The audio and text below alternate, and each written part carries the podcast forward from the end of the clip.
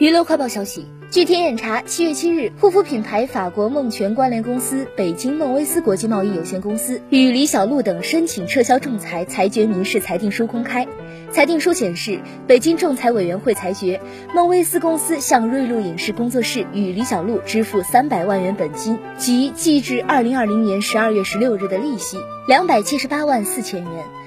即自二零二零年十二月十七日至实际支付之日的利息，以及支付相应的仲裁费，该公司申请撤销仲裁被驳回。